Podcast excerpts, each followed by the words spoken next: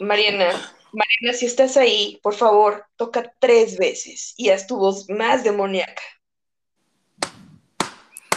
Hola. Ah, por Dios.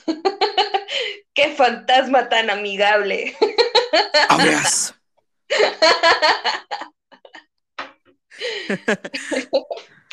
Qué mensa. Oyes.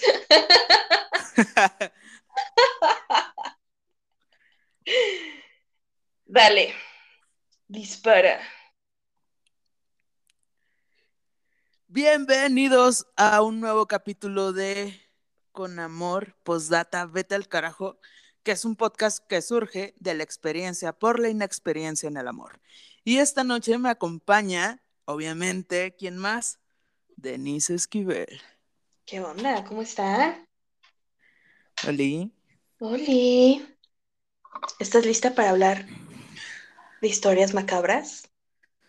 Obvias. No, y en serio. Bienvenidos a esta noche de terror. Seria. Hoy es un tema serio. Es un tema Hoy- serio. Denise, pero de terror. Sí. Porque, ¿sabes qué? Hoy nos vamos a quitar las máscaras, nos vamos a quitar de todo. Y, y ¿sabes qué me he dado cuenta? Que no podemos tener un podcast que, es, que hable de experiencias en el amor si nosotros no hemos contado nuestra, nuestra experiencia por toda la inexperiencia. Entonces, Ah, vamos. Eso es lo que vamos a hacer hoy. Mira, a ver, paso número uno, Ajá. bebida. Bebida caliente o bebida alcohólica. Eh, es eh, lo que tú Yo quieras. ya, yo ya, Yo, yo ya también le tengo la mía, sí, ajá. Paso número dos, eh, Kleenex, papelito o la manga de tu suéter, porque se vienen lágrimas seguras. Y paso número tres, ponte cómoda. Bueno, eh, ya. Más o menos, más o menos. ¿Quién empieza? Este, Por favor. a ver. No, Adelante. No, no, tú, no. Tú, por No, favor, no. venga. Ah, A ver, a ver, a ver, a ver. ¿Qué dice el público? ¿Qué dice el público? El público dice, Denise. Bueno, a ver, ¿cuál es tu primera Denise. pregunta? Adelante, por favor. Eh, señorita Denise Esquivel. Bienvenida a Radio Noticias. No, no es cierto. No es cierto. Eh, Denise Esquivel, ¿cuál es tu, es tu experiencia en la inexperiencia del amor? Mira, me encantaría tener así como esta consola que tiene, que tienen esos podcasts eh, importantes, por no decir nombres todavía, que se escucha el tan, tan, tan. Pero mi experiencia, tan, tan, en- tan. ándale, algo así. Mi, mi inexperiencia, mi experiencia en la inexperiencia surge de una relación. Ay, Sin llorar, sin llorar. Sí. Nada, eh, en una relación de 12 años que terminó, que terminó trágicamente. Déjame tomar apuntes porque. 12 años. Ok, Fueron 12 años. 12 años. Madre. Sí, Luego. este, pues nada, estuve con esta persona. eh, empecé a andar con esa persona desde muy chiquita, desde los 17. Ajá. Eh, sí, eh, es la doctrina, me terminó de adoctrinar esta persona, obviamente. Eh, fíjate que no, no lo considero como algo malo. Yo sí siento que fue como que algo necesario. Eh, y vivimos muchas cosas muy padres, eh, viajamos mucho, compartimos mucho, eh, aprendí muchísimo. Eh, siento que dentro de todo lo que pasó al final, fueron unos muy buenos 12 años juntas. Eh, al final, ahí viene lo doloroso. ¿Están listos? Claro Pues que sí. La razón por la que se terminó esta relación fue porque hubo infidelidad de parte de la otra persona. Madre Ajá. Santa. Cielo santo. Este, sí, desde un principio eh, tratamos de ser muy claras en, en esta, en esta situación. Eh, siempre dije que había algo que yo no estaba dispuesta a tolerar y era una infidelidad. Me dijo que por supuesto que lo entendía y que de su parte eh, también eh, era lo mismo. Puedo tolerar lo que sea, menos una infidelidad. Perfecto. Sobre esa línea nos vamos a basar.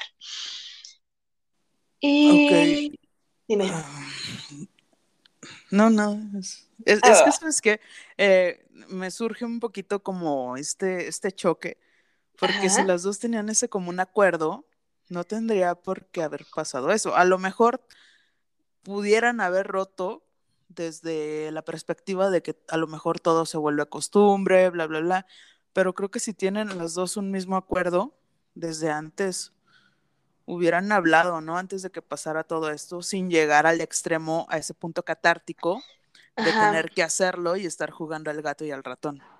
Es que, ¿sabes qué? Algo que me dijo hasta el final fue es que fue un accidente. Y algo que le dije hasta el final fue, es que accidente es picarle el ojo a una persona. Eh, lo que pasó no es accidente, es un proceso y en el proceso hay un tiempo y en ese tiempo debiste de haber pensado en algún momento en que eso no estaba bien. Pero vamos a dejar esta plática de la infidelidad para otro tema, ¿te parece bien? Sí. Bueno, regresando a la historia, eh, entonces hubo infidelidad. Eh, intentamos, por medio de terapia en pareja, eh, rescatar un poco de lo que se había perdido, encontrar el, el meollo del asunto, eh, ver qué podíamos hacer. Y la verdad es que no, a mí lo que mm, no me gustó lo hablé en su momento, le dije, ¿sabes qué? La verdad es que siento que esto no va a funcionar. O sea, entiendo que queramos que, que las cosas salgan bien, pero yo ya no lo siento igual. Se rompió la confianza, se rompieron los acuerdos, se rompieron muchos sentimientos de mi parte. Eh, entonces, no, no estoy, no estoy lista para, para dar la vuelta y hacer como si no hubiera pasado nada. Para mí esto es muy importante y no estoy dispuesta a seguir. Eh, la otra persona, por supuesto, que dijo, no, ¿cómo crees? Vamos a luchar.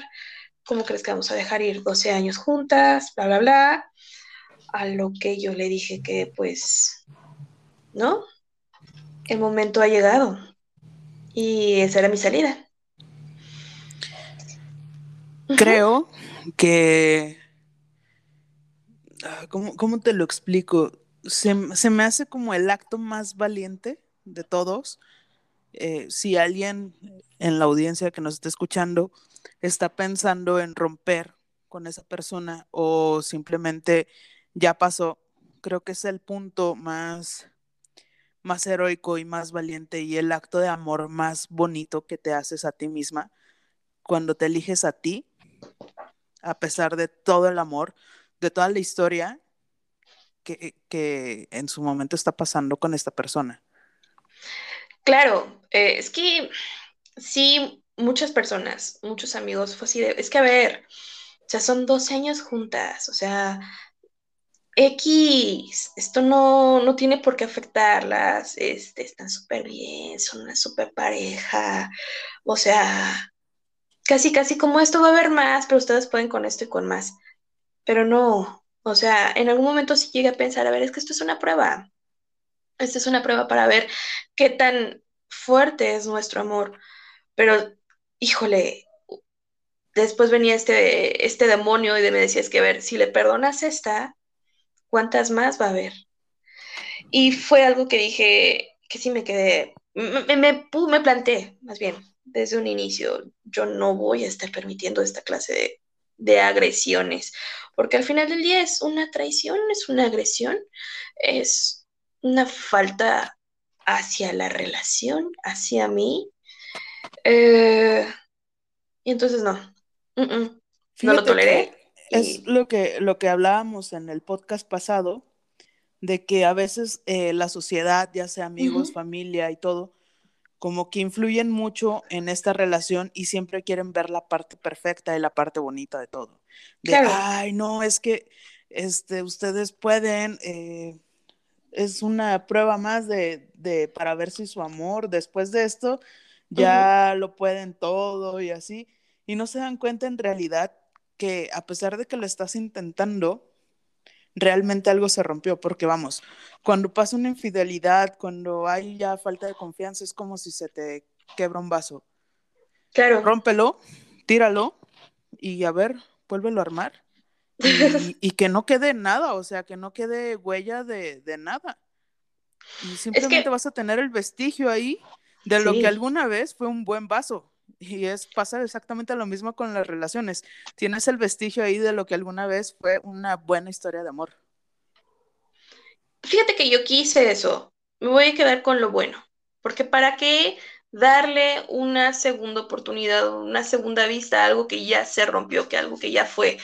Este, yo de verdad quise salirme a tiempo y quedarme con eso, con lo bueno. No desgastarlo todavía más. Porque no te voy a mentir, o sea, el final fue feo. Estuvo, estuvo difícil. Te puedo hablar completamente de mi punto de vista. Desconozco el punto de vista de la otra persona. Eh, no le guardo ningún rencor en lo absoluto. Le agradezco infinitamente, infinitamente todo lo que pasó. Pero sí, no, no sé cómo la esté pasando o cómo haya sido su proceso de duelo, la verdad es que para mí, por paz mental, sí busqué desconectarme completamente, pero para mí era muy importante alejarme y, vivirlo completamente sola.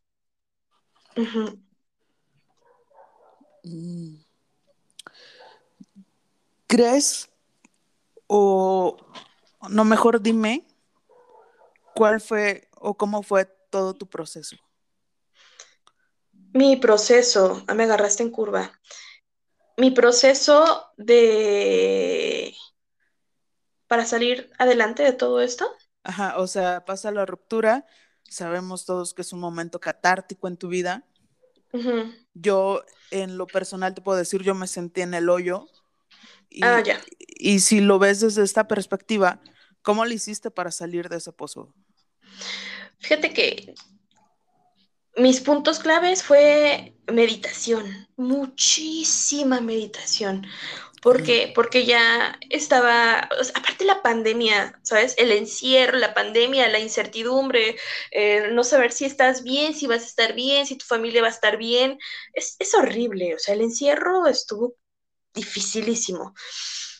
Aparte, este, estaba trabajando todo el tiempo en casa, híjole, y sí era como que eh, tenía que darme cinco minutos a veces porque las lágrimas no me dejaban ver así de cañón. Entonces, el em, eh, eh, paso número uno, ya después cuando dije, no, ¿sabes qué? Necesito ayuda, fue porque estaba llorando todo el tiempo. Me despertaba llorando, me, la pasaba llorando todo el día, me dormía llorando. Entonces ya busqué terapia, después de la terapia me incliné muchísimo a la meditación, muchísimo, muchísimo. Eh, muchísimo ejercicio y empecé a hacer muchas cosas por mí. Salir este, sola, ir al cine sola, ir a comer sola, museos, saliditas, ¿sabes? Esas cosas como eh, encontrarme, hacer cosas que yo quería o cosas que inclusive me daba miedo hacer sola. Y en una de esas de meditaciones me relajé tanto o entré tanto en mí que ahí fue mi momento catártico. Creo que te había comentado, o sea, estaba meditando, me encontraba con mi yo superior en un mar de llanto y vi a mi parte triste, mi parte enojada, mi parte feliz, estábamos todas, estábamos todas con una cara de que te mueres y simplemente nos abracé, me abracé a mí misma, nos abrazamos todas, no sé cómo fue, y fue un, ¿sabes qué?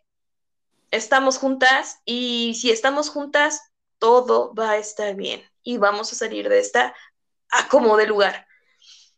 despierto de esta meditación, bueno, no despierto, como que ya me incorporo y todo, y sentí un peso, un alivio tremendo. Entonces sí, tal vez era algo que necesitaba vivir, era algo que necesitaba hacer. Y sí, eso hice para salir de ese hoyo tremendo. Te voy a, te voy a contar algo que quizás nunca te he dicho y creo que es el momento. Dale. Eh, sí, cuando nos conocimos, eh, justamente te, te conocí como en esta etapa de, de duelo, que ya estabas trabajando durísimo. Y me acuerdo que era un domingo cuando me dijiste eso. Y... ¿Así? ¿Ah, Ajá. Awesome. Ah, y entonces, eh, me, a mí me dio muchísimo gusto porque fue, y te lo dije en su momento, como reconciliarte con tu sub, subconsciente y decir, bueno, esto no está tan mal, ¿sabes? Y, y me dio más gusto porque de repente empezaste a sacar muchísimas cosas buenas y estuviste como desechando todo eso que no te servía y empezaste ahora sí que a quedarte nada más con las cosas buenas, con todo lo que aprendiste aprend y, y, creo que aprendiste a, a, valorarte muchísimo más, a ver qué es lo que querías y lo que no querías y en su momento, si no lo quieres, es luego, luego decirlo. Sí, justamente. Es, es esto onda del merecimiento que habíamos platicado. Ajá de conocer esto, el único motivo, lo, lo único bueno, rescatable es que me reinventé.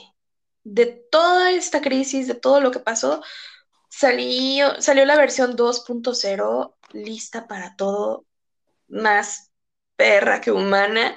No, no es cierto. Pero sí, o sea, mmm, conocí una parte que no sabía que tenía no sabía, tal vez en mi camino sí hubo esta despersonalización de Denise. Dejé de ser Denise para ser la pareja de. Y con la ruptura fue, pues, eres Denise, pero Denise quién, Denise qué, y, y, y Denise para qué es buena, y qué le gusta a Denise en realidad.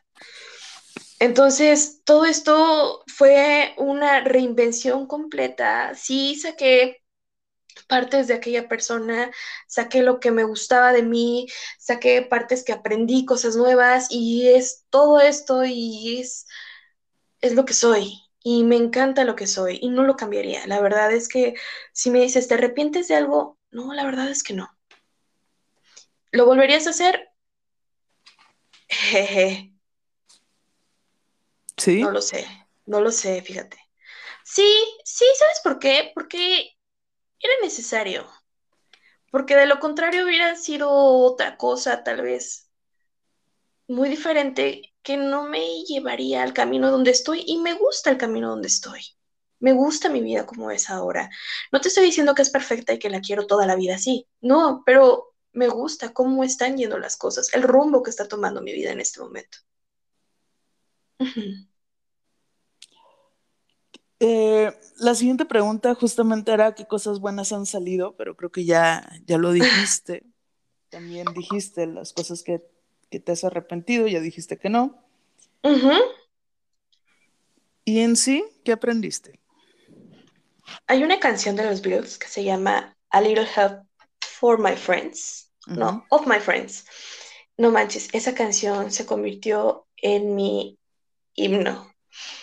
Porque ahí en este punto catártico, en este punto en el que no sabes si respirar antes o después de la lágrima, que uh -huh. no ves, que, que, ves puntitos negros, que todo es azul, que todo es gris, que todo es apatía total.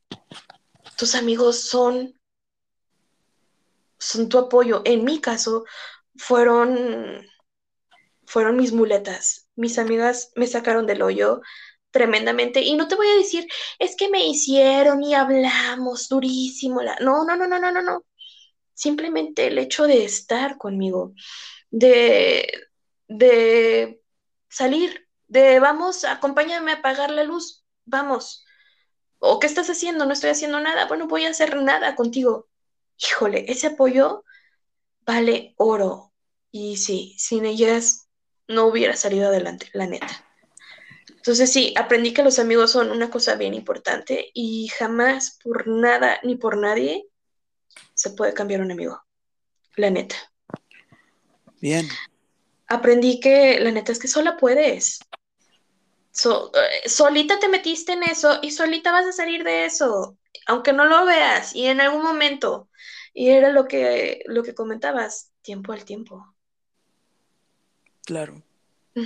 Es que, mira, aquí, y, y saco una frase que una vez me dijiste, que estás a lo mejor con la persona que era tu proceso. Sí. ¿No? Y entonces tenemos que aprender de eso aunque a veces sea muy, muy duro, ¿no crees? Totalmente. Porque no sabes si nada más te está acompañando en el viaje o si es el final. Es que nunca lo vamos a saber si no lo intentamos. Totalmente. ¿Quieres añadir algo más? Sí. Para, para terminar con tu experiencia en la inexperiencia. que en ese momento dije, no, no, no, no, no, jamás en la vida vuelvo a caer en el amor. El amor no es para mí, el amor no existe, el amor es una locura, no, no, por favor. Arriba el amor, pero lejos de mí. Salud. Casi, casi. O sea, una vez estaba viendo una película, eh, se llama eh, a él no le gustas tanto. Y fue así de, no te pases, el amor no existe. Casi, casi aventándole basura a la televisión porque es pura mentira. Pero no, o sea, sí existe. Es muy bonito. Y simplemente hay que dejarte llevar, dejar que las cosas fluyan y te va a llegar cuando te tenga que llegar. Y listo. Entonces, ¿tú estás lista para, para volver a amar? Por supuesto, es que es, es que si no venimos a amar, dime que venimos, ¿a trabajar? ¿No? Pues no. Venimos a aprender. y qué mejor que aprender del amor. Y listo. Ok. Mira, yo estaba alargando mucho esto porque sé que luego me toca a mí, así que ¿no quieres decir algo más? Ándale, cuéntame todo. ¿Y cómo estás ahorita? A ver, platícame. Actualmente me encuentro bastante bien, muy amable, gracias por preguntar. Mariana Blancas. Ahora me toca. Sí, su señoría. Claro que sí. Por favor, toma asiento y platícanos. Saquen el polígrafo. Ay, no, es horrible, no lo hagan, por favor. Mariana, por 100 puntos para Gryffindor. Ah, venga, si se puede. ¿Cuál es tu experiencia en la inexperiencia del amor? Ah, te cuento. Desde el principio y con detalles. Nací en 1993 en un pueblito muy bonito no tan atrás. Vale, vale. Eh, espérate, fui la sensación. ¿Es en serio? Sí.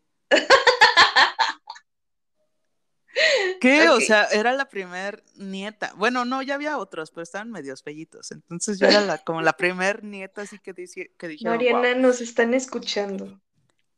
Chulada. Acabo con eso. Y luego. Eh, mi experiencia, fíjate que sí, sí le estaba como postergando, porque a pesar de que ya pasaron tres años, apenas es el momento que me estoy animando como a contar realmente todo. Y creo que por eso surge la idea de hacer este podcast, que primero era así como una crítica al amor. y, y, luego eh, llegaste tú y agarramos como este enfoque que me gusta aún más, que es hablar sobre nuestra experiencia.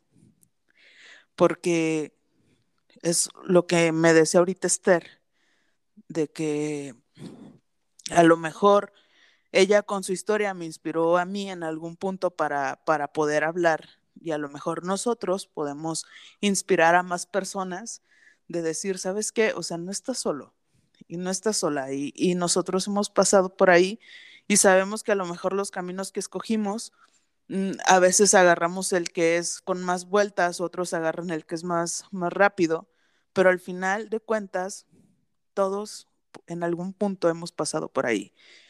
Y mi experiencia inicia así. Tuve una relación de seis años, más o menos, eran como cinco y cachito. Y pues bueno, fue este amor bonito, es un amor de, de prepa, por así decirlo, en, en, una época donde, pues vaya, o sea, tienes los ojos cerrados y amas intensamente y amas con locura y amas con todo lo que hay en ti y un poquito más. Entonces llega este punto donde en mi relación yo admiraba a esta persona. Para mí era lo más genial que había. O sea, ella hablaba y yo decía, wow, dime más. E-, ella hacía algo y yo, bravo, apláudanle. Y, y así, ¿no? Entonces, para mí era una relación eh, intensa. Nos demostrábamos todo y bla, bla, bla. O sea, muy bonito. Ahí yo decía, wow, o sea, es que Disney se queda corto. Vean mi historia. Entonces, eh, bueno, no todo fue bonito. Uh, a los a los al primer año o a los meses hubo un engaño por ahí y, y, a mí me dolió mucho, ¿sabes? Pero había como estas creencias o estos lazos de, de familia, que ahora sé que se llaman así, de que la gente a veces dice y normaliza mucho una infidelidad o un engaño. Es que es la cruz que te tocó cargar, válgame. Y, y entonces yo empecé a ver en mi entorno, porque dije, oye, a mí nada más me pasa de que me siento fatal por esto, o hay más personas así. Y entonces empecé a ver que, por ejemplo, en mi familia hay personas que engañan hombres y mujeres, y, y es como normal, por decirlo de alguna forma. Y luego empecé a ver así amigos de mis papás, de que, ay, güey, o sea, a ellos también les pasa. Y luego a mis amigos, no, pues es que sí, a ellos también les pasan y perdonan, pero yo no podía, ¿sabes? O sea, yo decía, uh -huh. es que, es que esto es tan bonito y, y, tan genial para mí, que por qué, por qué le faltar el respeto a algo tan inocente y tan bonito a la vez, algo tan grande y tan maravilloso. Y entonces me di cuenta que al parecer la única que veía la relación así era yo, porque yo idealicé esta relación. Eh, dejamos pasar ese, ese primer eh, traición, por decirlo de alguna forma, porque yo dije, bueno, es normal, ¿no? Pero siempre me quedé con la espinita de, no, o sea, me lo va a volver a hacer. Y, y, y me lo va a volver a hacer y yo ya, ya no quería, ¿sabes? Yo, yo, sentí tan feo eso que yo quería evitarlo a toda costa. Costara lo que costara, yo quería evitarlo y quería decirle que se diera cuenta que yo era como, hey, mira, esto que tenemos es, es genial. No busques allá afuera. Aquí estamos bien, o sea, es, es nuestro lugar seguro. Y luego me di cuenta que nada más era mi lugar seguro. Pero con eso me di cuenta, con, con muchísimo trabajo, con ya con muchas sesiones de, de psicólogos, de coach de vida, de, de, libros. Y entonces aceptarlo fue un proceso muy largo. Pero bueno, antes de llegar a eso, eh, siguen pasando los años en la relación. Empezamos ya con, con celos, a partir de eso mis celos fueron incrementados al 100%. Yo ya, sí, o sea, yo ya vivía con esta incertidumbre, con esta ansiedad de que de verdad si no me contestaba el teléfono era, híjole, no, ya, ya lo está haciendo otra vez y mil cosas, ¿sabes? Y me hacía unas chaquetas mentales, como no tienes idea. De verdad. Son horribles. Sí, sí, y vamos, o sea, si vamos a contar todo lo malo que nos hicieron, también voy a contar todo lo malo que yo hice, ¿no? Que para mí eso era algo muy grave y es algo muy grave. Ahorita lo veo y digo, no manches, Mariana, no. Entonces, este, yo viví con ansiedad, como, o sea, años, no tienes idea. Y era así como de, ya, o sea, si no me contestas el teléfono, por favor, mínimo eh, una señal de humo para saber que no estás haciendo nada. A eso, todo eso me llevó como a esta toxicidad, por decirlo de alguna forma, que luego me di cuenta que era mutuo, que ella también lo hacía. Y yo, o sea, mi pregunta era de, ¿y tú por qué? O sea, yo tengo una razón pero tú, ¿por qué lo estás haciendo si yo no te he dado razones para desconfiar? Y luego me di cuenta que estas personas siempre como que hay un dicho que dice que León cree que todos son de su condición. ¿Sí va así? Correcto, sí. Y entonces me di cuenta que era por eso, ¿no? Que ella tampoco confiaba en mí ni en sí misma. Y, y fue así como de, no, es que de todos modos tenemos que, luchar por esto. O sea, ya para este entonces eran cuatro o cinco años y, y era de, ok, sí, a lo mejor nos hemos hecho muchísimo daño y nos hacemos mucho daño, pero aquí estamos porque todos decían, bueno, mis amigos y, la gente así que, que de repente conocíamos, que no conocían tan a fondo como nuestros amigos tan cercanos, que no conocían tan a fondo la relación decía, ay, es que se llevan genial, ay, es que el amor, el amor es amor, qué bonito, es que eh, la ves y te ve de tal manera y bla, bla, bla.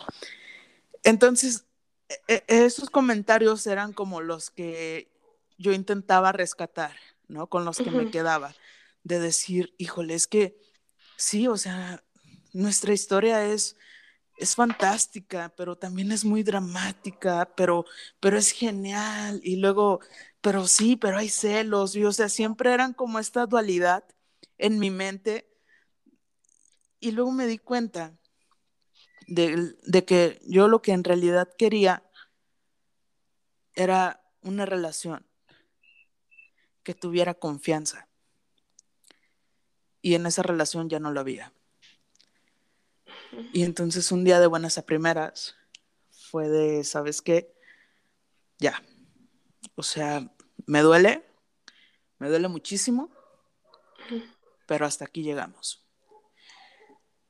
Porque me di cuenta que ya no quería las migajas, que ya no, ya no me conformaba con, con esto que ella me daba, que yo sabía que no era el 100%. Y, y yo decía, híjole, es que las relaciones son así, a veces uno da el 90% y la otra persona da el 10% para completar el 100%. No. Y, y, era así como, no, pues sí, y, y, sí, y eran estos comentarios que, que de repente llegan a ser muy normales y eran justamente los que me tenían ahí, fíjate. Y entonces cuando yo dije, sabes que ya, ya basta, intenté hacérmela fuerte eh, como 10 días, nada más me duró el chistecito ese, 10 días y, y, luego me acuerdo que le, le, conté a mi mamá y le digo, ¿sabes qué? Ya terminé con... Ay, no. Lo siento. Eh, terminé con esta persona espero, ahorita lo voy a cortar. Eh, terminé con esta persona y mi mamá este, se quedó así sin palabras, ya no sabía qué decir. Mi hermana me acuerdo que cuando llegó se me quedó viendo con cara espantada y me dice, es que nunca te había visto llorar. Y yo no, pues no. mi mamá así como de, ¿qué hacemos? Yo no, no sé, no tengo ganas de nada. Y me dijo, vámonos de compras. Y ya fuimos de compras. Eh, ahí me distraje 10 minutos y luego en el carro yo venía manejando y se me salían las lágrimas, así, horrible. Eh, no podía escuchar música porque lloraba, no podía ir a lugares porque me lo recordaba, o sea, me recordaba esos momentos felices, porque no sé si te ha pasado, Denise, pero los primeros días es como echarle eh, sal a la herida y todo te recuerda a esa persona y te pones a pensar, ¿habré hecho bien o habré hecho mal? Yo lo que hice para evitar eso fue aislarme completamente. Salirme de los lugares conocidos entre las dos, eh, alejarme completamente de la música en común. Yo sí fui de esas que borré todas las fotografías, borré absolutamente todo lo que teníamos en común, eh, ropa, todo, todo, todo. Yo no quería eh, hacerme esta tortura psicológica de, ay, es que esto, ay, es que, ay, no, no, no, no, no, yo sí suprimí cualquier recuerdo, cualquier cosa, yo no quería vivirlo. Fíjate que eh, donde vivo, pues es un lugar chiquito todo se puede recorrer caminando.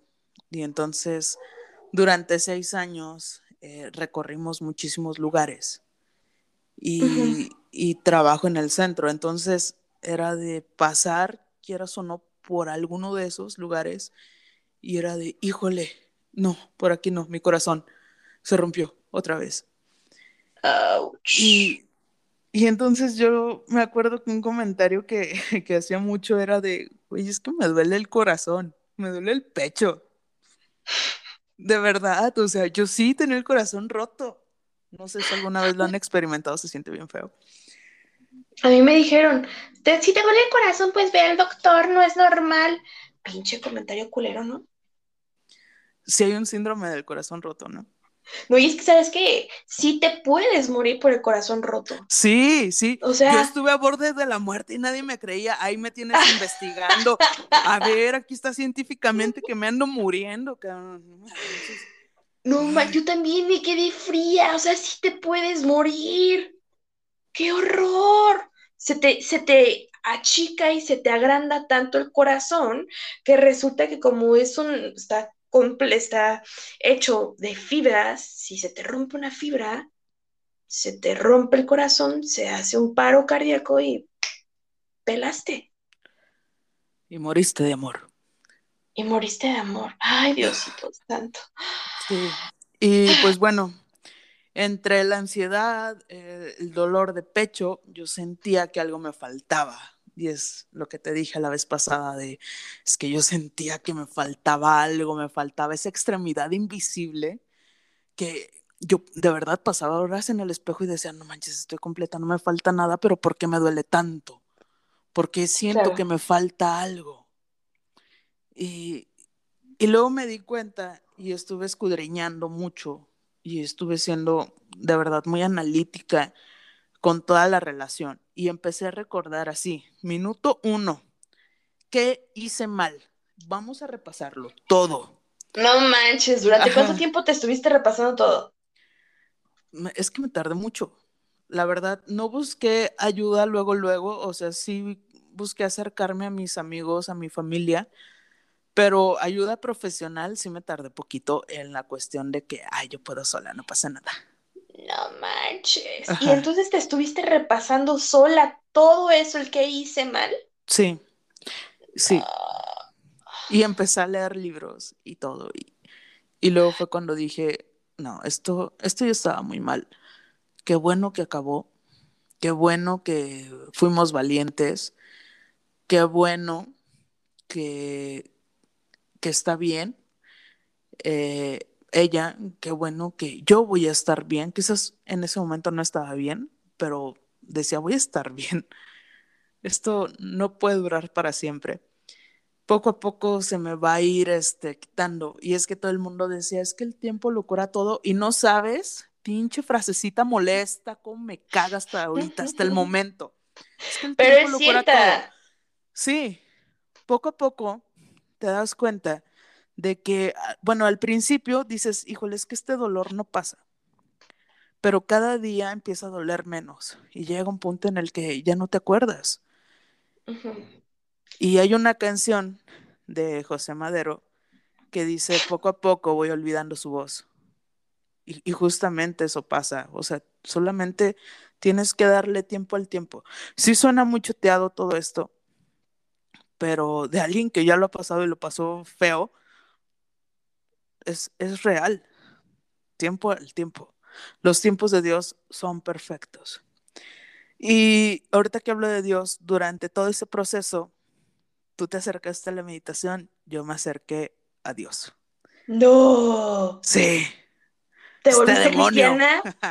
ya era cristiana. Ya, ya era ¿Entonces? cristiana. Para este entonces, eh, yo ya era cristiana simplemente por el título, ¿no? De serlo. De que, ah, sí, voy a la iglesia una vez al año. Con eso está bien. Ajá. Y en ese entonces, yo dije, es que yo necesito a alguien más. Yo necesito este amor agape. Yo necesito creer que hay alguien y que hay un plan para mí en esta vida. Y, y fíjate que creo que eso me ayudó bastante porque yo me sentía muy mal, me sentía pues perdida porque yo ya no tenía amigos, ya no tenía familia. Bueno, sí los tenía, pero e, estaban como muy alejados. Y te conté muchas veces que eh, había tenido sueños donde yo estaba así como en medio de la nada, en el desierto, nada más había una carretera, y que no sabía para dónde, ¿no?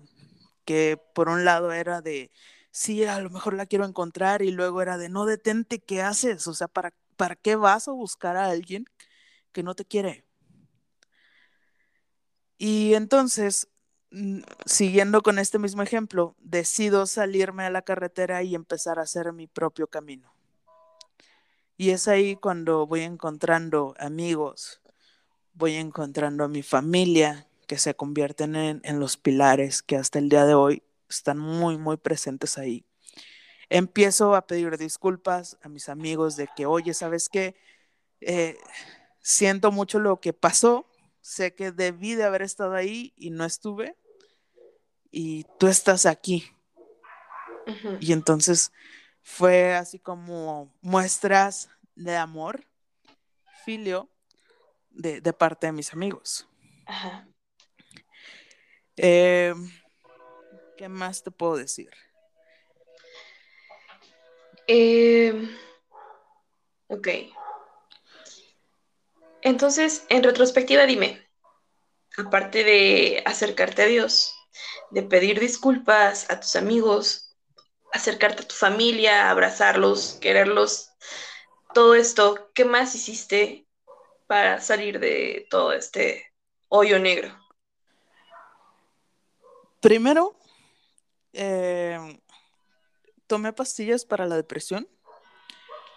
Era eh, pastillas en la noche, en, el, en la mañana, eh, al día, para dormir, para despertar, todo eso. Y luego dije, esto no me está funcionando. Vamos a ser bien sinceros, nada más te estás drogando. Sa- Ajá. ok. Y, y era como una forma de evadir el dolor. Y era feo porque era de estar contando el tiempo y de decir, ay, no, ya va a doler otra vez, tómate algo. Y eran, eh, no, no creas que eran así como de esos que te vuelan la cabeza, no, simplemente eran como para relajarte. Y, y eso fue nada más por los ataques de ansiedad. Ajá. Entonces, eh, un día dije, ¿sabes qué? Ya, vámonos al psicólogo. Y empezó este viaje con, con psicólogos. Empezaron a batallar conmigo porque obviamente yo tenía un chingo de, de cosas que no quería decir, pero, pero que allí estaban y que estaban lastimando. Y, y empecé a buscar ayuda de todos lados. O sea, iba al psicólogo, sí, pero también leía libros de autoayuda, de lo que fuera, Hay un libro que dice eh, que se llama mm, Ya cortamos, ahora cómo te olvido, algo así. Ok. Y hay otros más.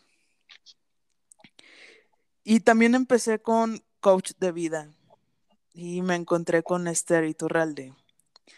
Y ella hace cursos de Epic Heart, que es como para corazón roto, ¿no? Y empecé, o sea, yo empecé así como de, pues me voy a meter a ver qué onda. Para este entonces yo ya estaba más o menos bien. Pero dije, eh, por la experiencia. Ajá. Y, y ella sacó más cosas a, relucir en mí que los psicólogos no habían podido. Y es que quizás fue porque cuando yo la estaba escuchando, estaba yo sola en mi cuarto y ahí no había nadie que me estuviera como presionando para sacar las cosas. Simplemente empezaron a salir y empecé a llorar y empecé así como a, a decirme, es que diste el paso más importante de tu vida ahora empieza este nuevo camino donde te tienes que reinventar, como decías tú, te tienes que reencontrar, donde es el momento, este es el punto catártico, ¿qué vas a hacer? Tienes dos opciones, Mariana, eso me dije. Me dije, tienes dos opciones. Una, seguir ahí entre la miseria, entre estarte haciendo ilusiones con que algún día va a regresar y, nomás ese día no, no llega. Y la otra es salir y romperla. ¿Cómo? No tengo idea. Pero lo vamos a hacer. Y entonces fue así como empezar a cambiar un montón de cosas, ¿no? Empezar a cambiar totalmente. Primero, ejercer una rutina. Vale, ¿qué vas a hacer eh, día lunes, martes, miércoles, ponte horarios, nos vamos a ocupar a todo lo que da. Porque en este pensamiento de, sí, sí, yo, vamos a hacer esto, lo vamos a hacer y vamos a ser los mejores. Y creo que fue algo de, quizás que me pudo haber ayudado también. Este, empecé a hacer cosas que a mí me gustaban empecé a ver que no era tan malo estar yo sola conmigo misma. Me conocí, ahí fue cuando, cuando conocí realmente qué le gusta a Mariana, porque yo ya me había perdido. O sea, fue de, a ver, ¿te gusta ir al cine? Pues vamos al cine. ¿Te gusta escuchar música? Vamos a escuchar toda la música posible. Y acabo de mencionar que yo dejé de escuchar música unos meses, ¿eh? porque yo me ponían una canción y yo lloraba, yo ya estaba ahí llorando. Ajá, y hay una canción de Jason Derulo que se llama Rinding Solo. Ajá. Y es Viaja solo. Sí. Y fue así como, híjole, pues sí, este es mi viaje, esta es mi vida y voy a viajar sola. Y si alguien me quiere acompañar, qué bueno pero por el momento, esta es mi canción, esta es mi vida y lo voy a disfrutar. Y es ahí cuando empecé ya también a, a ver las cosas buenas dentro de todo lo malo y es cuando por fin empiezo a ver la luz. Es cuando realmente veo que no todo estaba tan malo, que, que, qué bonito sé querer que qué bonito sea amar y que si así amé, estando con una venda en los ojos, ahora que sé cuáles son mis puntos fuertes y mis puntos débiles, ahora que sé cuáles son mis, eh, mis merecimientos, mis, cuando dejé de lado mis creencias limitantes, cuando empecé a romper estos lazos de familia, cuando empecé a romper todo, todos los paradigmas que yo misma tenía, dije, ¿cómo voy a amar ahora que tengo los ojos más o menos abiertos? Que sigo aprendiendo. Ok, de acuerdo. Última pregunta. Sí. ¿Te arrepientes? No. ¿Regresarías? O sea, regresaría. No, no, no, sí, sí estuvo mal aplicada la pregunta. ¿Volverías a hacerlo? Mira, no me arrepiento porque fue mi maestra de, de vida. Porque yo me gradué en eso. No me arrepiento porque me regaló un chingo de experiencias, me regaló muchísimos mejores días, me, me regaló esta, este conocimiento de mí, de, ver a Mariana totalmente enamorada y entregada. Eh, me regaló la experiencia en la inexperiencia, me regaló el darme cuenta de que soy una persona que se entrega al 100%, pero que también le da un chingo de miedo volverse a aventar. ¿Sabes? Eh, y no, no me arrepiento absolutamente de nada. Si regresáramos el tiempo, lo volvería a hacer. Sin pensarlo, ¿sabes por qué? Porque todo eso que vivimos, todo el proceso que comencé tarde quizás, me ha llevado hacia donde estoy ahorita. Y como te digo, o sea, de verdad tardé, han pasado ahora tres años, tardé muchísimo en volver a confiar en, las personas. Y ahora que lo estoy haciendo, créeme que no me arrepiento. Eh, y creo que fue algo que, me enseñó. Y fue algo que, que le voy a estar eternamente agradecida siempre. Ok. De acuerdo. Qué difícil, ¿no? Se me hace muy difícil hablar de esto, la verdad. Estoy un poquito incómoda, no, es como mi zona de confort exponerme, pero sí creo que eh, en algún punto yo en mi viaje necesitaba que alguien más me dijera, oye, el camino que tú estás recorriendo ya lo recorrí y no está tan mal. O sea, no está mal eh, encontrarte contigo misma. No está mal viajar solo. No está mal eh, que de repente veas a tus, a tus demonios como las peores fieras que hay. Porque luego te das cuenta de que contigo siempre vas a estar. ¿Sabes? Yo le tenía pánico a mis demonios. Al principio decía, no manches, ¿qué voy a hacer? Yo con la Denise enojada, eh, Denise fúrica, todas estas cosas, todas estas inseguridades, yo las veía enormes. Y después de tanta terapia, mucha meditación, de mucha, mucha respiración, me di cuenta que, que los demonios que viven dentro de ti no son más grandes tú, porque justamente están dentro entonces, por supuesto que puedes con ellos, por supuesto que puedes dominarlos, por supuesto que tú tienes el control siempre. Hay un ejemplo que me puso Esther y fue, a ver, estás muy dolida, aprieta el puño, apriétalo con muchísima fuerza. Y luego intenta agarrar algo sin soltar el puño es imposible.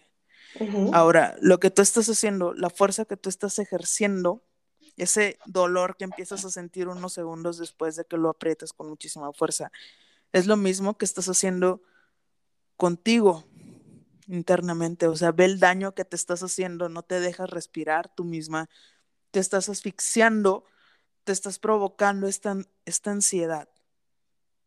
Y fue ahí cuando dije, es que yo ya, ya quiero soltar porque si no, si, si yo sigo con el puño cerrado, ¿cómo voy a ver que otra persona llegue a mi vida? ¿Y cómo le voy a decir, me disculpas un momento, porque todavía estoy agarrando el pasado con todas mis fuerzas, cabrón. Espérame, espérame. Yo sé que tú me vas a amar, yo también sé amar, es amar bien bonito, pero espérame, porque lo estoy agarrando.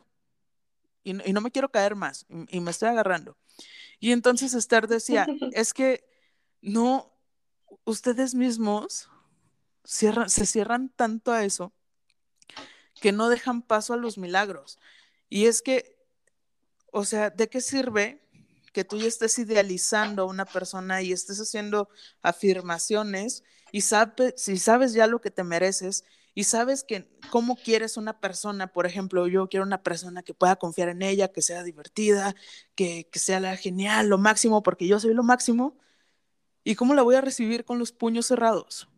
Por supuesto. Y, y fue así como, como que de esas palabritas, ¿sabes? Que me ayudaron a, a llegar a mi punto catártico y luego decir, ya basta. Esto no lo quiero. Muchísimas gracias por todo lo que aprendí. Muchísimas gracias por enseñarme tanto lo bueno y lo malo. Fue más malo que lo bueno, claro. Pero, pero gracias. Y fue un placer que tú me dieras clases. Pero ya no quiero esto. Me elijo a mí. Y entonces es ahí cuando doy este paso de, de, valientes y digo, ya basta, ya. Ahora sí, ya fue mucho luto, me dueles muchísimo, a lo mejor sí, a lo mejor no, pero ya, ya, o sea, no quiero pasar mi vida pensando en qué pudo y no pudo ser. Claro. Quiero eh, ahora un amor bonito, porque uno de mis defectos es que a lo mejor soy muy cursi, pero este, lo sigo creyendo y lo sigo queriendo y no importa eh, las consecuencias. Y ahí acaba mi historia. Chan, chan, chan. Te digo que necesitamos eso. Ese ruidito lo necesitamos. Necesitamos esa consola con los ruiditos. Sí. Para no, romper que... esta tensión. Ah. Sí, fue un, ay, es un episodio más, ya llevamos una hora más o menos, no manches. De puro chisme. Sabroso. Pero sí, o sea, esa es la historia. O sea, en resumidas cuentas, creo que podemos resumir las dos como que ya no quisimos eh, todas las migajas que nos daban, en mi uh -huh. caso en sí. tu caso, ya no querías esa, esa falta de confianza. Eh, creo que las dos aprendimos a la mala que era lo que queríamos y cuánto lo merecíamos. Es que cuando amas, no, no tienes por qué lastimar a alguien de esa manera. Fíjate Porque... que justamente Dime. eso era lo que a mí me carcomía en la cabeza. Era de, ¿no, ¿no que me querías tú? ¿Por qué me hiciste esto? es en serio. Yo, yo decía, bueno, pues, dijiste que me querías, ¿qué onda? Ajá. Y ya, o sea, luego vi, dije, o sea, lo tenía que aprender, por algo pasó, por algo sí. están pasando las cosas. Totalmente. Yo tenía que aprender para poder seguir con mi viaje, para poder seguir el proceso. Porque quizás, si no lo hubiera aprendido de ese modo, quizás nunca me hubiera eh, impulsado tanto hacia donde estoy ahorita. ¿Verdad? Ajá. O sea, seguiríamos ahí con una pareja con la que a duras penas somos felices, pero por el miedo de estar solas o por el miedo de, de ver qué más hay, por el miedo de es que nadie me va a querer como esta persona, no nos hubiéramos encontrado con la mejor versión de nosotras mismas. ¿Sí te das cuenta de eso? Exacto. Qué triste. A mí me gusta mucho la evolución que yo estoy teniendo como persona. Y sí, son elogios para mí, porque también sé que es bueno hacerlos de vez en cuando. Claro, claro. Muy adelante, de vez en cuando. Date. eh, me gusta la versión que estoy creando. Me gusta esta forma de reinventarme. Me gusta, eh, de, te digo de dónde surge este podcast, porque al final de cuentas, de algo, algo bueno tenía que salir de ahí. Y lo que surgió es esto. Y a mí me encanta. ¿Por qué? Porque estoy hablando de algo que me costó muchísimo trabajo procesar, de algo que me costó muchísimo trabajo entender, de, de algo que, que realmente me hizo reflexionar sobre las cosas que estaba pasando, no nada más a mí, sino a, a mis amigos, a mi familia, y aprendí a ver que de repente todos tenemos creencias limitantes que te dicen es que así tiene que ser y así va a ser y te la crees y entonces te empieza a limitar todo eso y te empiezas a decir, ah, no, pues es que sí, es la cruz que me tocó cargar y luego dices, no, o sea, yo no merezco esto. Justamente el, el hecho de que, no, hombre, es que todo el mundo ha pasado por ahí, es lo más normal. No, hombre, a todos nos ha pasado. Híjole, no. Qué triste, qué horror que todo mundo haya sido engañado y digan, sí, y pues no, no pasa nada, no te mueres. Ok, sí, no, no, no te mueres. Pero sí duele y duele mucho y no se vale y no es justo. No te mueres, pero sí se muere una parte importante de la relación. Justamente, no, no pensaba decirlo, pero sí. O sea, inclusive se mueren parte de ti, se mueren tus esperanzas, se mueren, se mueren tus ideales, se mueren eh, una parte del amor que tenías por esa persona. Hay algo, algo se rompe, algo, algo cambia, algo va a este punto sin retorno y se acaba. Exactamente. Y a lo mejor ya tenía que pasar. A lo mejor estaban alargando mucho eh, esta, esa decisión por no querer hacer daño. Estamos haciendo más daño por esperar. Sí. Y al final de cuentas, ya ahorita en, en, viendo hacia atrás, te puedo decir que para mí fue una de las mejores decisiones, una de las mejores lecciones que he aprendido. Es algo que me enseñó muchísimo, es algo que me ayudó a madurar muchísimo, es algo que me hizo darme cuenta de mi valor como persona y de la capacidad que yo, ten, que yo tengo ahora que estoy sola, ahora que, que digo, bueno, es que a mí nadie me hace falta, o sea, sí, hay, he escuchado muchos que dicen, ah, es que mi media naranja, puta, o sea, no, no necesitas, no naciste, si Dios hubiera querido que hubieras nacido con alguien, fueras gemelo de alguien. No necesitas a nadie. No. Pero sí puedes encontrar a alguien que te impulse en el camino, que sea tu compañero o tu compañera, y, y que estén creciendo juntos, a lo mejor sí, con proyectos separados. Y como les digo, o sea, no es competencia tampoco, y no necesitas a nadie que forzosamente esté ahí haciendo exactamente lo mismo que tú haces. Ni tampoco necesitas estar eh, admirando, idealizando a una persona, porque llega un punto en el que todo se destruye y de repente te das cuenta y dices, ¿con quién estoy? Esta no es la persona que yo conocí. No, es que a lo mejor nunca la conociste. Quizás. No se sabe. Podemos dejarlo eso para otro podcast. Ya tenemos dos temas esta noche. ¿Ah, sí? ¿Cuál y cuál? Idealización. Ajá. E infidelidad. Madre mía. Uh, déjalo anoto antes de que se vaya. Por favor. ¿Y qué más? Algo más te iba a decir, algo más te iba a comentar de, de todo este viaje. Este. Creo que ya. ¿Ya pasó el tren? Sí, ya pasó el tren. Bueno. Muy bien, eh, familia. Cálmate, Chabelo. Muy bien, amiguitos.